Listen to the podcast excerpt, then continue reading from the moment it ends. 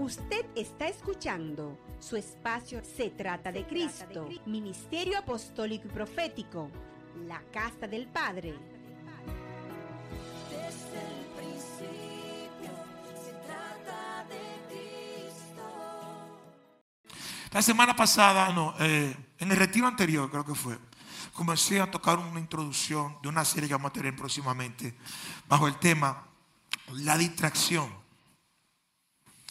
enemiga sutil del propósito. Y establecí un fundamento en el libro de Lucas capítulo 9, versículo 62. Por favor, abran su Biblia.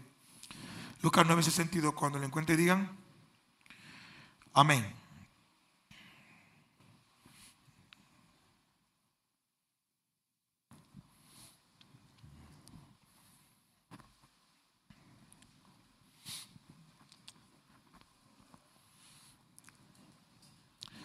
Sentido, ¿lo encontraron? Dice así, y Jesús le dijo, ninguno que poniendo su mano en qué, mira hacia dónde. Exacto para el reino de Dios. Si algo tenemos que tener nosotros conscientes, y en estos días voy a estar rompiendo una palabra que ya empecé a trabajar con el discipulado, es del compromiso y la responsabilidad que tenemos nosotros en el momento que nacemos de nuevo. En el momento que usted y yo recibimos a Jesús como nuestro Salvador personal, mucha gente piensa que todo acaba y mentira, ahí comienza todo. Ahí que comienza nuestra real travesía, los reales procesos, las verdaderas tribulaciones, el verdadero, como decía y predicaba en de la pastorina, la verdadera poda de Dios. Ahí es que viene realmente, aleluya. Cosas poderosas. Ustedes no saben que el crecimiento duele. ¿Ustedes creen que el crecer no duele? Oye, ¿sabes por qué a nosotros nos duele menos? Porque nosotros crecemos más cuando dormimos que cuando estamos despiertos. Ay, Dios mío, qué sé. Escuchen, escuchen. En cuanto estoy hablando en cuanto a lo físico. Amén. Dios es tan delicado que trabaja con nuestro crecimiento mientras el cuerpo está descansando. Hello, estamos aquí. Por eso que el médico siempre recomienda que hay que dormir bien. Es parte del diseño de Dios. El hecho es que aunque ustedes no lo crean, cuando tú y yo nacemos de nuevo, cuando recibimos a Cristo como nuestro Salvador personal, cuando Cristo de la gloria nos ha rescatado no de un reino, sino de una potestad de las tinieblas, y nos ha llevado al reino de su luz admirable, y nos ha hecho nacer de nuevo, nos ha hecho despertar en una nueva familia. ¿En cuál familia? En la familia de Dios Amén. En el momento que eso sucede, dice la palabra de Dios que el Espíritu nos sumerge un cuerpo, en el cuerpo de Cristo llamado iglesia, 1 de Corintios 12, 13. Cuando eso sucede, la responsabilidad y el compromiso en nuestra vida es más fuerte que nunca. Dice la palabra que el Espíritu lo coloca en el cuerpo como Él quiere, no como tú quieres. Tú le dices al Señor, Señor, yo quiero ser cabeza, yo quiero ser ojo. Señor, yo quiero cuando nazca de nuevo que tú me pongas a ser boca. No, no es como tú quieres, es como Dios quiera. Y Dios te coloca en la parte del cuerpo que Él quiera, como Él entiende que, o Él ha determinado desde antes de la fundación del mundo, que tú ocupes, porque esto no es yo inventando. Esto no viene porque el mundo explotó, esto viene desde antes. Desde antes, dile que está a tu lado, desde antes. Desde antes. Y en esa posición en que Él te coloca, es el lugar donde tú tienes que operar, pero también es el lugar donde Él depositó su gracia, su favor, para que tú puedas operar de la manera correcta.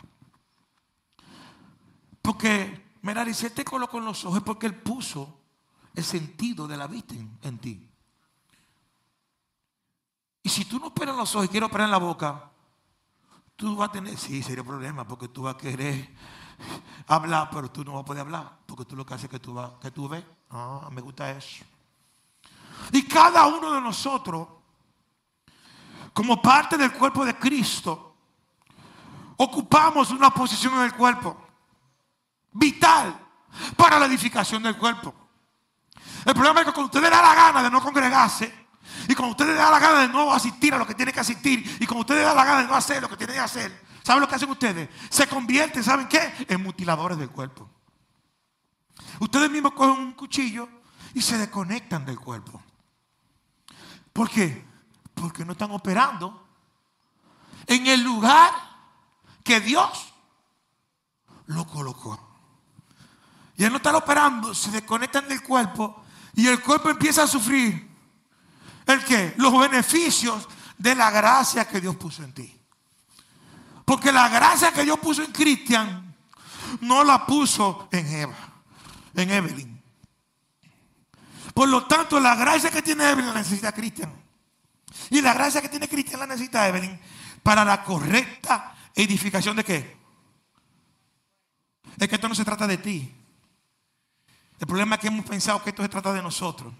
Que el Evangelio es la escapatoria del infierno y que no vamos todos para el cielo. Esto va más allá que todo esto. Este plan va, mucho más que, la, limitante de la mente que tenemos nosotros. Esto no se trata de nosotros, se trata de un misterio. Ay Dios mío, ¿qué es esto? Que Dios lo tenía eh, eh, reservado en el tiempo y le pudo revelárselo a, a Pablo. El misterio del cuerpo de Cristo, la iglesia. Un misterio que se lo reveló cuando él le plujo a Pablo. ¿De qué? No de que los gentiles iban a ser salvos, porque esa promesa existía del antiguo pacto. Desde el antiguo pacto Dios le había dicho Abraham, en ti serán benditas. ¿El qué? Todas las naciones. La palabra naciones significa gentil. Si no, por eso la crista que me lo enseñó. ¿Cuántos dicen amén? Todas las naciones en Abraham. La simiente de Abraham llamada Mesías. Iba a alcanzar a qué? A todas las naciones. Ese no era el secreto. El secreto era que dos pueblos que no se comían un pan juntos, ah, ni si bebían un café con leche juntos, ni compartían una masita juntos, y que no querían saber el uno del otro, porque los judíos no querían saber de los gentiles, y los gentiles mucho menos de los judíos. El misterio era que de dos pueblos él iba a meter en una licuadora, lo iba a exprimir y de los dos iba a ser un solo pueblo. Dale un aplauso fuerte al rey. Eso fue lo que no se reveló. Nadie sabía eso. Nadie sabía que iba a juntar dos gente tan peligrosa, dos clases tan fuertes, y la pared que los separaba la iba a romper en dos, para entonces de los dos hacer una nueva raza. Una nueva raza llamada la iglesia Cristo. Dale otro aplauso fuerte al rey. Por lo tanto, las cosas no están fáciles. Porque cuando tú no haces lo que te toca a ti hacer, conforme a la administración de gracia que Dios puso en tu vida, como le dijo el apóstol Pablo en la carta a los Efesios, administración de gracia, ¿sabes lo que significa eso, Bri? Es la estrategia de Dios. La estrategia que Dios implantó en ti para que tú operes conforme a la gracia que, que puso en ti. Dios puso una estrategia en nosotros. Y cada uno de nosotros tenemos un diseño eterno de Dios. Hay una estrategia divina en ti, en ti y en cada uno, en la cual tú y yo tenemos que operar. Se llama la administración de gracia. Es la estrategia implantada. No viene del cuando yo voy a soñar, me voy a comer una pizza. Luego voy a decir, no. Eso viene del cielo. ¿Usted está entendiendo lo que estoy hablando, Pastor Jiménez? Eso viene del cielo. Hay una, administración de gracia que tú y yo tenemos que caminar en ella, que es la estrategia implantada de Dios en nuestra vida para operar conforme a la gracia que ha depositado en nosotros. El problema es que cada quien quiere hacer lo que le da la gana. ¿Tú sabías eso? Te digo. ¿Tú quieres que te diga? Me gusta eso, que, que no me dijiste que no. Porque me dijiste que sí, no te voy a decir, pues no platate. ¿Estamos aquí? Cada quien quiere operar como le da la gana. Y cada quien quiere hacer lo que le da su gana. No conforme a la administración de gracia, Evelyn. No conforme a la estrategia implantada en tu vida, mi hija Lidia Giselle. Sino a como nosotros entendemos, pensamos, o mucho peor aún. ¿Están listos para recibir? Sino conforme a como las circunstancias de la vida que se nos presentan en el día a día a nuestro alrededor nos quieren gobernar. Conforme a los pensamientos y los afanes, conforme a los deseos, conforme a lo que vemos, conforme a lo que oímos. Hello. Pero Dios no nos mandó a caminar en esta tierra así. Nosotros caminamos en esta tierra por un sonido. ¿Por cuál sonido? ¿Por cuál sonido? ¿Por cuál? Por el sonido de Dios. Dios nos mandó a caminar por un sonido. Dios nos mandó a caminar por una palabra. Ya yo les enseñé el día pasado lo que era el sonido, palabra y el espíritu. Voy a tocar ese tema otra vez. Por lo cual significa que el camino que Dios nos manda a caminar primero es espiritual. Después se convierte en una palabra que puede ser un pensamiento o manifestarse a través de un sonido. El hecho es que ninguno, habiendo nacido de nuevo en este reino, voy a hacer la versión Manuel Irizarry, el pastor de la casa, ya no Lucas, sino Manuel Irizarry no sentido, dice que ninguno, habiendo nacido de nuevo, y empieza a caminar en este camino, y mira hacia atrás, es apto para qué? Señores, miren, yo le estoy diciendo esto sinceramente, esto no, es lo que, esto no es lo que tengo escrito para dedicar, esto es lo que está bajando del cielo. Hello, ¿estamos aquí? Yo quisiera poder entrar, porque que yo, yo- esta es una serie que me va a tomar cuatro, cinco, no sé cuántos mensajes, pero es aquí que estoy secuestrado. Como lo dije en estos días, que estoy secuestrado aquí por causa de ustedes. Ustedes saben que estoy secuestrado por ustedes, ¿verdad? No hay otra cosa que me detenga en este lugar. Como el apóstol Pablo, no hay nada que lo detenía. El día que Dios me libere del secuestro me voy. Pero mientras tanto tengo que estar aquí cumpliendo la asignación. Tengo que estar caminando conforme a la administración de la gracia o la estrategia implantada por Dios para operar en este tiempo. ¿Se entiende lo que estoy hablando? Yo quisiera saber si están entendiendo. Si no entienden, pregunten. Porque si no entienden, no vamos a avanzar. Tenemos que entender. Entonces Dios me está hablando en esta hora terrible. Ninguno que nace de nuevo en el Señor. Aleluya. Escúchenme. Gloria a Dios. ¿Se oye bien? Ok. Ninguno que, hace de nuevo, que nace de nuevo en el Señor. Y empieza a caminar en estos caminos. ¿Y mira hacia dónde? Dice que no es digno de esto, que no es apto, que no está preparado, que hay problemas. ¿Ustedes se recuerdan lo que le pasó a una persona que miró atrás? ¿Qué le pasó? ¿Se convirtió en qué? Dios no quiere estatua de sal aquí, ni en su vida, no acepto eso. No acepto estatua de sal en ninguno de ustedes. Lo único que acepto en ustedes es que Cristo sea formado para poder ser manifestado y expresado a través de ustedes. Es lo único que recibo. No acepto que echen para atrás. No acepto que miren para atrás. No, no, no, no quiero eso. No quiero. Porque aunque te vea muy bonito, ande bien montado y tenga dinero y pueda ir por donde tú quieras, todo eso es temporal. Puedes verte así y puedes ser un estatua de sal. Porque lo que estoy hablando no es natural, sino es espiritual. ¿Cuándo entiende lo que estoy hablando? ¿Se entiende que estoy hablando espiritualmente? Gloria a Dios. Jesús le enfatizó a este hombre el compromiso necesario que existe para seguirlo. Uno debe de tener una determinación similar a la de un agricultor arando un campo. Que debe hacerlo con todas sus fuerzas. Y siempre mirando hacia dónde. El que ara en el campo y mira hacia atrás, ¿qué le va a pasar? ¿Ah? El, el surco no le va a salir derecho. Va a salir. No sé si me están entendiendo.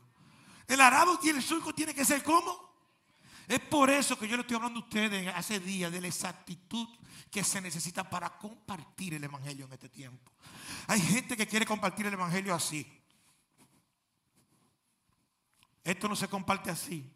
Esto es palabra sobre versículo sobre línea. Tenemos que estar alineados. Es por eso que jalaron a Apolo y dijiste, venga, acá, yo tengo que explicarte algo. Tengo que explicarte más exactamente lo que tú estás compartiendo porque, porque te falta algo. Hello. Y me da mucha pena porque ustedes en vez de estar siendo alineados, están muchas veces perdiendo el tiempo. En vez de estar dispuestos a ser expuestos a un sonido y al golpe de un martillo, porque yo no decir una cosa, yo no soy cómodo enseñando. Yo enseño, me gusta enseñar con el martillo en la mano, que es lo que nos da forma a nosotros. El martillo de la palabra de Dios. Amén. tenemos que ser expuestos al sonido de Dios para poder en un momento cuando nos toque a cada uno tratar de ser exactos al compartir la palabra. ¿Cuánto se entiende esto? Y corregir tantos errores que yo mismo he cometido y que hemos recibido de generación en generación. Por tanto, al arar un campo en, ese día que le tocaba al agricultor, como ustedes mismos acaban de decir, él mantenía las hileras rectas. ¿Y cómo conseguía un agricultor mantener las hileras rectas en el campo? Bueno, él mantenía la mirada fija en un objeto a la distancia. Puede haber sido un árbol, un palo, una casa, pero mantenía su mirada fija en el blanco. Y eso lo mantenía caminando como? En línea recta. Nosotros también tenemos que tener la mirada fija en nuestro blanco. Y nuestro blanco se llama Jesucristo. Dale un aplauso a Jesús por eso. Nosotros, oye, el blanco no es el pastor, no es el profeta, el blanco no es el apóstol, ni el evangelista, ni el maestro, no, no. El blanco es Jesucristo. Nuestra mirada debe estar puesta ¿dónde? En el blanco. Cualquier mirada fuera de ahí vamos a tener problemas. Vamos a tener problemas. Entonces, él, él conseguía mantener su surco en línea recta porque se mantenía la, puesta la mirada en el blanco. Si por si acaso cometí el error de mirar atrás, por más que quisiera, las líneas del surco no iban a quedar rectas. Y mucho peor aún, su trabajo en el arado no iba a ser muy bueno. Así también nos toca a nosotros. Es lo mismo. Al seguir a Jesucristo, al tomar la decisión de seguir este camino, debemos mantener puestos nuestros ojos en quién? En Jesús. Él es el autor y el consumador de qué? De nuestra fe. Él es el que te pone la fe y Él es el que hace que se cumpla lo que tú crees. Dale un aplauso fuerte al rey. Y como estos pastores sencillo, porque Él es el alfa y el omega. Él es el principio, el fin. Él es el que pone y el que hace también. Él es el autor, pero también es el creador. Para los que estudian discipulado de introducción. Hello. ¿Se entiende lo que digo?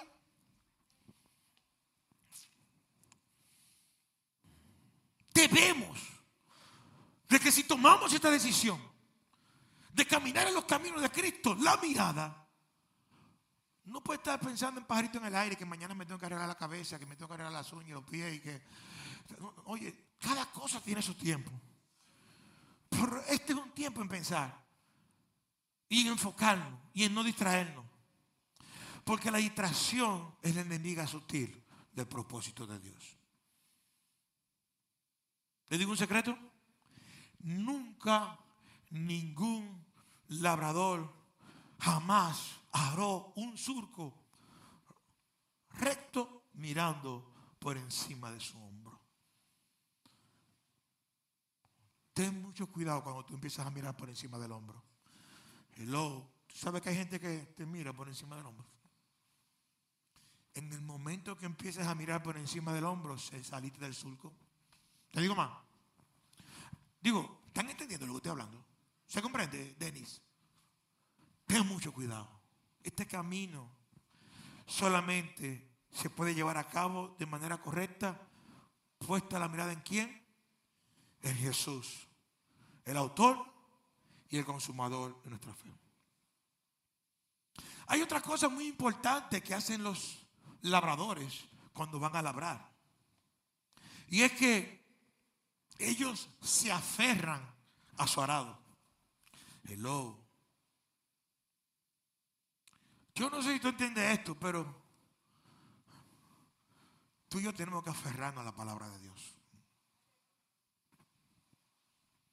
La única manera de que tú puedas hacer un sur correcto en estos caminos es que te aferres a esta. A la que no cambia. Te digo más. El hombre la puede cambiar, pero Dios no cambia su palabra. Los hombres le quitan y le ponen, ya saben lo que le va a tocar a ellos. Si estaban inscritos, lo van a borrar. Hello, ¿están aquí? Su palabra no cambia. En Dios no hay sombra de variación. No hay manera de que tú me vengas a decir que hay una manera buena de hacer lo malo. Lo que está malo está mal hecho. Aunque tú me lo vengas a pintar. Ay, pastor, que usted sabe que yo lo amo. Y que yo no puedo soportar. Oh, esto es fácil. Esto no es fácil. Pastor, usted porque no sabe. Usted no ha vivido esto. Usted lo que no sabe, yo tengo tantos años sola. Tú puedes decirme lo que tú quieras, pero no hay, manera, buena de hacer lo malo. ¿Quién sabe una manera buena? De hacer? Enséñenme. Cristian, ayúdame. ¿Hay alguna manera buena de hacer lo malo? Le digo ah, a mamá, y el que sabe lo bueno y no lo hace, le digo qué pasa con ese. Es peor, porque le he contado por pecado. Si no hay manera buena de hacer lo malo, Cuando tú no haces lo bueno, también te es contado por malo. No sé si me están entendiendo lo que estoy hablando. ¿Se comprende, verdad? Estoy claro, ayúdenme. Entonces, tenemos que aferrarnos a la manera buena de hacer lo bueno, que es la palabra de Dios. Hay que aferrarse a esto como los buenos labradores. Los buenos labradores se aferraban. Amén. Un labrador que suelta su arado no es un labrador absoluto. Yo no puedo coger la palabra como mucha gente. No, esto no sucede aquí, esto en otro lugar, en otro planeta. como mucha gente que solamente se afuera al eh, arado cuando no tiene como. Ustedes saben. Póngale el adjetivo que usted quiera. Cuando tiene, ¿Cómo es, pastora? Ah, con problema, ok. Uy. Yo no puedo buscar aferrarme solamente al arado cuando tengo un problema. Y cuando no tengo problema, lo suelto el arado y nos vamos para el teteo. ¿Cómo tú lo ves? Dime. Fiesta por aquí, fiesta por allá, porque no tengo qué problema, ¿verdad? ¡Ah! Apareció un problema. ¿Cojo qué? Mi arado, y empiezo a arar. No lo suelto, me aferro a mi arado. No suelto el arado, ¿verdad? Pero se resolvió el problema, Daisy, un milagro de Dios. Ya suelto mi arado. Y el pastor pregunta, acá, pues yo tengo tantos días que no voy a esta muchacha, ¿y dónde que está? ¿No? ¿Ah? Hermano, parece un relajo, pero no es relajo. Estoy, estoy cansado de vivirlo de gente que viene a este lugar con el agua al cuello, Evelyn. Dios hace un milagro en su vida y nunca más lo vuelvo a ver. Gente que viene al altar. Yo voy a pactar con Dios. Hablan en lengua. Se le resuelve el problema Gente que me dice, pastor, no se preocupe que yo no voy otra vez a hacerlo. Yo, usted va a ver que van a hablar, no van a hablar mal de mí, van a hablar bien, yo me voy a portar bien. Usted va a ver. Y, y, y después, Videro, dejémoslo ahí. Todos cometemos errores. Todos podemos fracasar en un momento. Pero lo único que nosotros no podemos hacer es soltar el arado. ¿Por qué? Porque aún si estoy arando y me caigo, ¿de qué estoy agarrado? Dale un aplauso fuerte al rey.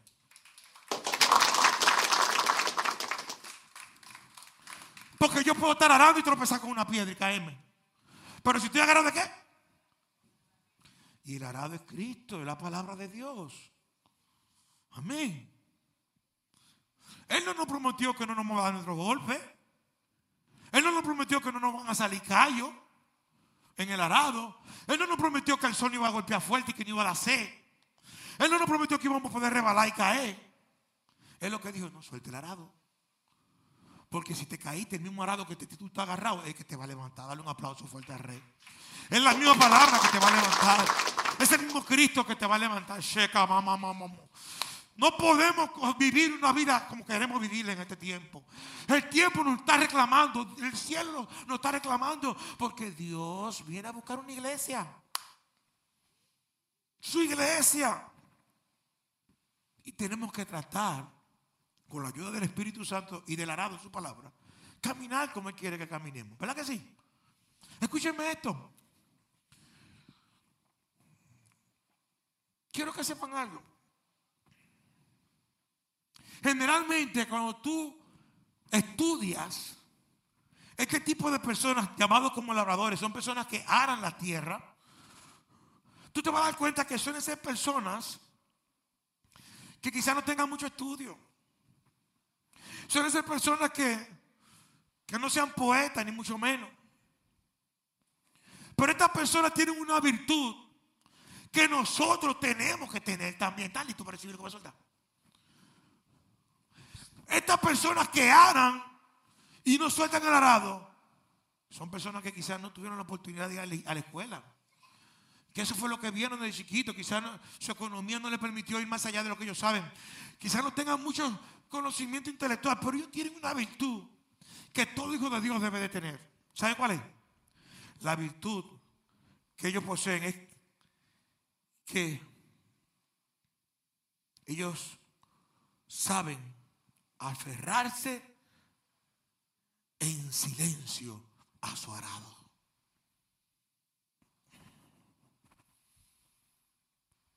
Ellos se aferran. Tú no lo ves que ellos se están quejando, ni están hablando mal del hermano, ni mal del primo, ni mal del, caballo. No, no, ellos se aferran en silencio a su arado y permanecen. ¿Tú sabes quién fue una persona que nos demostró eso? En Lucas capítulo 9, versículo 51. Vamos a leer rápidamente.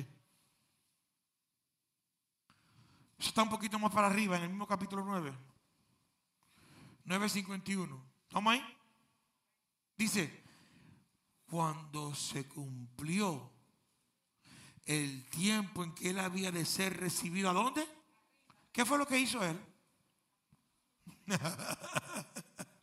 ¿Para ir a dónde?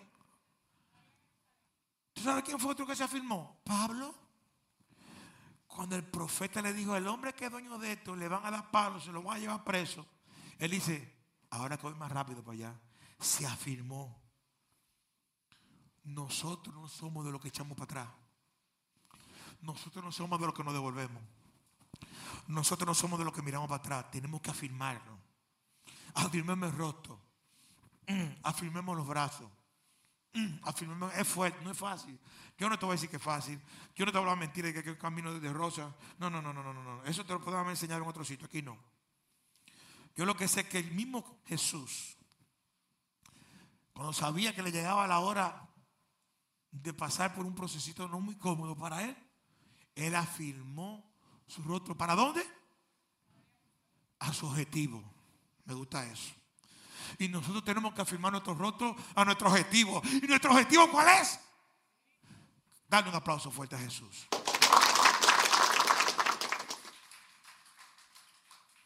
Hablaba el día pasado y le decía que nos ha tocado vivir en un tiempo y generación que ha estado influenciado excesivamente por la distracción. Y cuya principal tarea y objetivo es de desenfocarnos del blanco de la meta. Cuando estudiamos lo que es el significado de la palabra distracción, dice que distracción es cualquier cosa que atrae la atención de una persona y aparta su atención de lo que estaba haciendo o tenía que hacer o del blanco que tenía que alcanzar. Así que todo aquello que quita tu mirada de Cristo se convierte en una distracción para ti. No, no, no me están entendiendo. Voy a repetir este lado. Todo aquello que te quita la mirada del blanco, el cual es Jesucristo, se convierte en una distracción.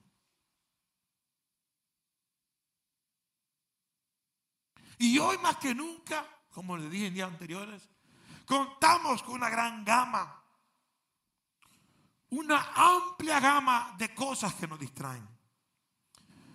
Pónganle el nombre que ustedes quieran. Redes, televisión, deporte, familia, esto, lo otro. Póngale entretenimiento. Hobby, ponle lo que tú quieras. Innumerables elementos hay que fácilmente nos distraen la familia, el hijo, el primo, la visita, esto, lo otro, del blanco. Del blanco. Del blanco. Y la intención de la distracción es desenfocarnos, sacarnos del foco, sacarnos del blanco. Paulatinamente, de una manera muy sutil, hemos sido invadidos por la, por la distracción. Y esto ha, ha empezado a afectar nuestra relación con Dios, nuestra relación con nuestros esposos, esposas, nuestra relación con nuestros hermanos, nuestra relación en la familia, nuestra relación en el trabajo, nuestra relación en todas las áreas. La distracción ha llegado al punto de hasta destruir hogares y separar a padres e hijos y esposos. Y el día pasado le hablaba del tema del celular. ¿Cómo hay gente que se ha divorciado por un celular? Tan sencillo como eso. Yo lo veía pastora mirando el celular y yo no sabía qué era. Y cuando vi, ay, me di cuenta lo que era, el juidero. ¿Estamos aquí? Tan sencillo como eso. Las distracciones son peligrosas. La distracción es el principal enemigo que nos impide ser eficaces y tener buen enfoque y productividad. Nos impide poder ser productivo en el propósito. Detrás de la distracción, producto por la falta de atención, hay problemas. Porque todo aquel que escucha algo, oye algo de forma distraída, sin el propósito de poder utilizar activamente aquello que se le está diciendo o se le está enseñando, una vez dada la indicación es como que se le mete por aquí y se le sale por aquí. Es como cuando dicen, ¿cómo tuvo el culto de? Pastor, si usted supiera que yo fui a ese culto, tuvo terrible. La gloria de Dios, esa gente fue tremendo. Ajá. ¿Y de qué predicó el pastor? Bueno, pastor, yo le puedo decir una cosa. El mensaje fue poderoso, se convirtieron dos almas. Ajá. ¿Y cuál es el texto?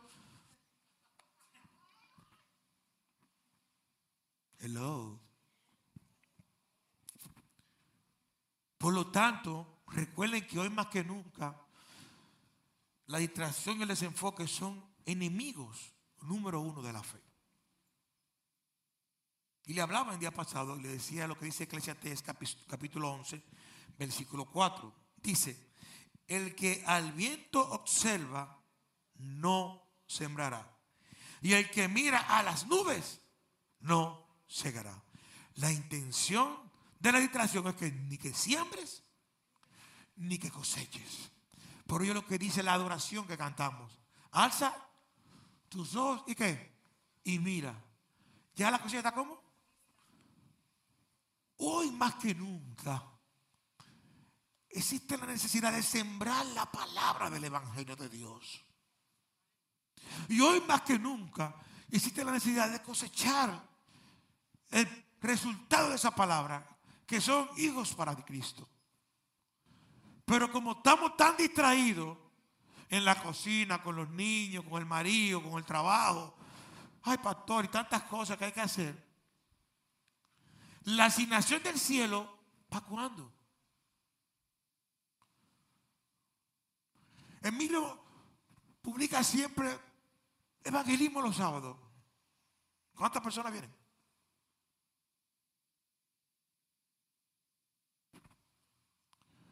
Y ustedes tienen que ver lo que yo está haciendo con esos muchachos. Tienen una escuela de niños de más de 20 muchachos. Niños que le dan clases de por ahí, salieron a evangelizar y descubrieron una iglesia. Ahora no solamente son niños. Los padres de los niños también están escuchando el evangelio. Que por cierto, todo aquel que quiera sembrar sillitas, me dijo algo que necesitaba algunas 20 sillitas chiquilitas para los niños que están congregándose por ahí. Pueden conversar con él o conmigo, no hay problema. Si necesita algunas 20 sillitas de las pequeñas, de las de niños. Nosotros teníamos unas cuantas, pero creo que las sembramos, ¿verdad? Las sillitas chiquitas las sembramos. ¿No quedan? Tan feas, sí. Vamos a ver si conseguimos unas cuantas para que ellos puedan seguir trabajando en esa hora hermosa. Señores, ¿por qué? Porque mañana hay uno que nos va a preguntar, ¿qué hiciste con lo que te dije? ¿Qué hiciste con la semilla? No, pastor, araste. araste la tierra. Porque quiero que sepas que antes de que sembrar una semilla hay que arar la tierra. Araste la tierra, sembraste la semilla, la abonaste, le echaste agua, cosechaste el producto que dio. Oye, tú me puedes decir lo que tú quieras, pero mañana vamos a tener esa preguntita de frente. Porque hay uno que dice que va a haber un juicio en un trono blanco. Ese es el juicio de los hijos. No, es para, no es para mandarte para el infierno, pero es para ver qué hiciste con lo que Él te dio. Hello. ¿Estamos aquí? Entonces, la distracción no hace mirar el viento. No, yo no voy a salir a predicar hoy porque mira, está haciendo mucha brisa. Manolo, va a llover. Mira cómo está ese sol. Mira cómo está ese cielo. Está entoldado. Yo no voy a predicar. Yo, ¿Cómo voy a salir? Me va, a meter el aguacero. No voy a salir a predicar. Hello. Ni sembramos, ni cosechamos. Usted y yo no dependemos de lo que se ve. Porque el Hijo de Dios, el apóstol, oye lo que dijo el apóstol Pablo. Escucha lo que dijo Pablo. Y ahora, lo que vivo en qué? En la carne. ¿En qué lo vivo? En la fe. De oye, tú y yo no tenemos que ver con lo que se ve. Tú y yo estamos conectados con lo que no se ve, que es la fe. ¿De quién? La fe es la certeza y la convicción. Tú eres un niño que te porta bien, ¿verdad? Te conviene portarte bien conmigo aquí. Alíñate. Chánateme derecho. Sí, no te pongas, no te pongas guapo, porque aquí el jefe de la casa soy yo. Tú en tu casa tú eres un jefe, pero aquí que manda soy yo. Bien. ¿Quiere agua? ¿Quiere agua? ¿Quiere un dulce? No, no quiere agua. ¿Quiere agua? ¿Y dulce quiere? No. Ah, pues está bien. Tú estás, frío. Estamos. Entonces, es importante. Los niños tenemos que traerlos a la iglesia, hermano. Porque si tú no los traes a la iglesia, ellos no escuchan el sonido, no, no- no aprenden. Miren cómo tanto esos niños más chiquitos que él, tranquilitos, ni brincan, ni saltan. ¿Por qué? Porque sus padres los traen a la iglesia. Ellos escuchan el sonido, están. Mira, mira aquella niña, acaba de nacer. Le preguntaron, este mira aquel niño. Cuando comienza la oración vive huyendo y brincando. Y así tú ves los niños alineados. Entonces los niños, somos nosotros los padres los responsables de educar a los niños. Somos nosotros los responsables de que de sembrar la semilla de la palabra de Dios en ellos para poder cosechar luego a Cristo en ellos. La responsabilidad, oye, ¿usted cree que mañana Dios no le va a preguntar por sus hijos? ¿Qué hiciste con lo que yo te di? Porque los primeros que te dio fueron hijos. Donde la palabra de Dios dice que los hijos son herencia de quién. Él te va a preguntar qué hiciste con mi herencia. No, pastor, que no me venga con cuentos. Yo estoy diciendo las cosas contigo para que después mañana no me diga que nadie me dijo nada. Tenemos que cuidar esta generación. No podemos permitir que la distracción se lleve la bendición. Tenemos que enfocarnos. Quiero que vaya haciendo la adoración. Voy a, voy a ir cerrando. Porque esto no se acaba por ahora. Hoy más que nunca. Hoy más que nunca. No podemos estar poniendo la mirada para atrás. Hoy no podemos poner la mirada en el arado y mirar por encima. No, no, no. Enfocado. No solamente se trata de mí. No. Hay toda una generación. Hay una esposa, hay unos hijos, hay una familia. Que nosotros tenemos que dejarle un legado espiritual. No son cuartos, no son casas, no son cuentas bancarias. Un legado que no perece en el tiempo. Un legado que el ladrón, la polilla o un golpe de estado se lo lleve. No. Un legado que permanezca para siempre. El cual es Cristo Jesús. Cristo en nosotros. La esperanza de gloria. Pónganse de pie.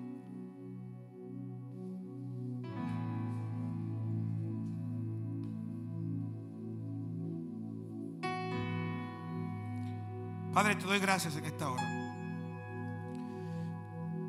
Quiero pedirte perdón por las veces que he puesto la mano en el arado y he mirado hacia atrás. Por las veces que tú me has dicho que haga algo y no lo he hecho. Por las veces que me has mandado a orar por alguien y no he ido. Por las veces que me has dicho que predique a una persona y no le he predicado. Padre, perdona toda desobediencia en mi vida. Con las veces que he puesto la mano en el arado y he mirado hacia atrás. Y he querido salir corriendo y abandonarlo todo. Padre, perdóname. Y ayúdame, Dios, a permanecer. Tu palabra me enseña. Aleluya. Tu palabra me enseña claramente algo muy importante. Que si yo permanezco en ti, tú permaneces en mí.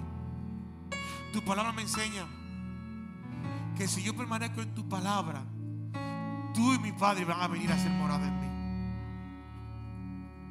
Ayúdanos. Ayúdanos, Señor, a poder permanecer. Señor, perdona. Este mensaje fue para mí, no fue para ustedes, porque yo sé que ustedes también. Yo sé que estoy mal. Y como yo sé que estoy mal, yo sé que tengo que confesar mi pecado. La palabra dice que tengo que confesar con su boca y creyera en su corazón. Yo estoy confesando con mi boca delante del cielo y de ustedes. Pídole perdón a Dios. Porque muchas veces he puesto la mano en el arado y he mirado atrás. Porque muchas veces he puesto la mano en el arado y he querido salir corriendo. He querido abandonarlo todo. Pero Dios en su misericordia. Porque no es que soy bueno, ni mucho menos que me lo merezco. Pero en su misericordia me ha levantado. Muchas veces he caminado en el arado he tropezado. Pero el mismo arado en el que estaba aferrado, el mismo arado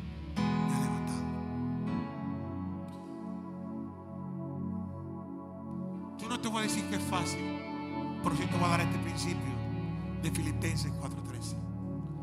Todo lo podemos en Cristo que nos fortalece. Yo sé que nosotros podemos llegar. Yo sé que podemos ahora arar correctamente. Yo sé que podemos mantener nuestra mirada en Cristo Jesús.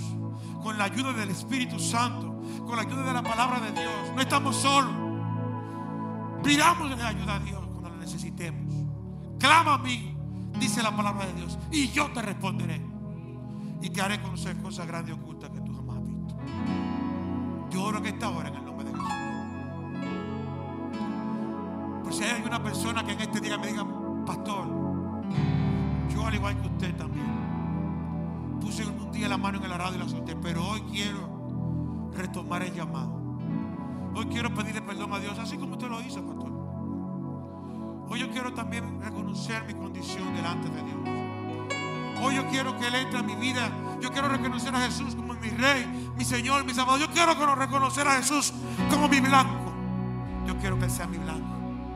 Yo quiero que Él sea mi meta. Si habrá alguien ahí, solamente tiene que levantar su mano y cerrar sus ojos.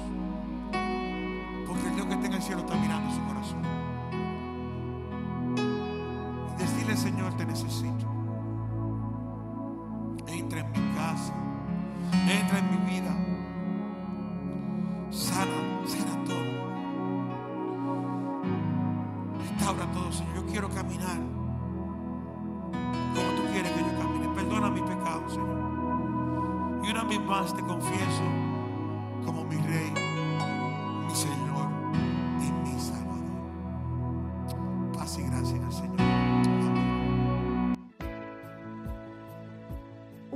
Está escuchando su espacio Se trata de Cristo, Ministerio Apostólico y Profético, la Casa del Padre.